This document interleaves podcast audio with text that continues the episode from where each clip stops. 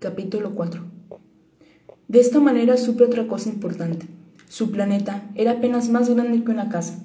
Esto no me sorprendió mucho, pues sabía muy bien que además de los grandes planetas como la Tierra, Júpiter, Marte, Venus, a los cuales se les ha puesto nombre, existen otros muchos, centenares de ellos, tan, tan pequeños que a algunos es difícil distinguirlos, aun con la ayuda de esos telescopios.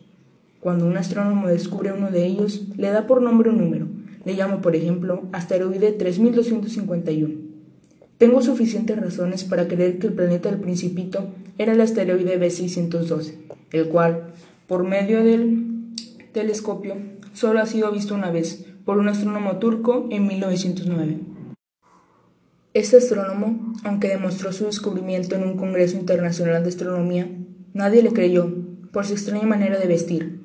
Las personas mayores siempre son así. Felizmente, para la reputación del asteroide B612, un dictador turco obligó a su pueblo a vestir a la usanza europea. Entonces, en 1920, ante otro congreso, el astrónomo volvió, a darle noticia de su descubrimiento, y como lució un traje muy elegante, todo el mundo aceptó su demostración. Si les he contado estos detalles sobre el asteroide B612 y hasta les he confiado su número, es por consideración a las personas mayores. A los mayores les gustan mucho las cifras. Cuando se les habla de un nuevo amigo, jamás preguntan cosas esenciales como ¿qué tono tiene su voz? ¿Qué juegos prefiere? o si le gusta o no coleccionar mariposas. En cambio, preguntan ¿qué edad tiene? ¿Cuántos hermanos? ¿Cuánto pesa? ¿Cuánto gana su padre? Solamente con esos detalles creen conocerle. Si a una persona mayor le decimos, hay una casa preciosa de ladrillo, rosas con geranios en las ventanas y palomas sobre el tejado, no pueden imaginarse cómo es. Es preciso decir, hay una casa que vale tantos millones de pesos. Entonces, exclaman entusiasmados, ¡Oh, qué hermosa es! Si les decimos, la prueba de que el principito ha existido es que reía, era encantador y quería un cordero.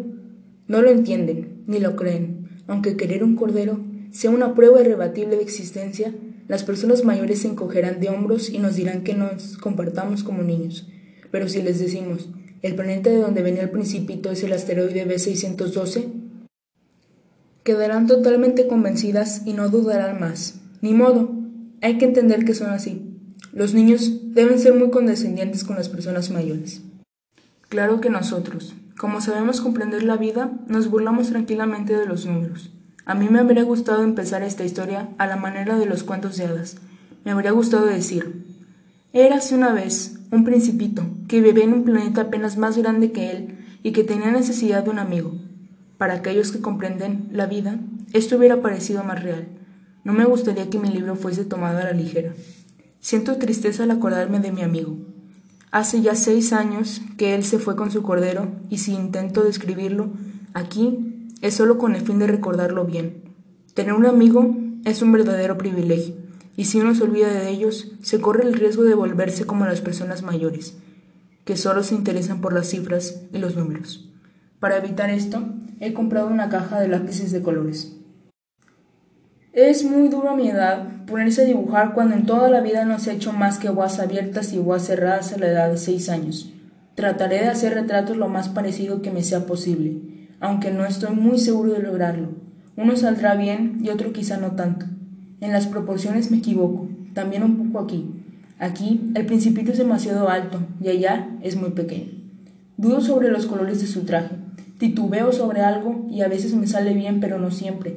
En fin, es posible que me equivoque sobre algunos detalles importantes, pero habrá que perdonarme ya que mi amigo no daba explicaciones. Quizá me creía semejante a él, y yo, desgraciadamente, no sé ver un cordero otra vez en la caja. Es posible que ya sea un poco más como las personas mayores. Debo haber envejecido.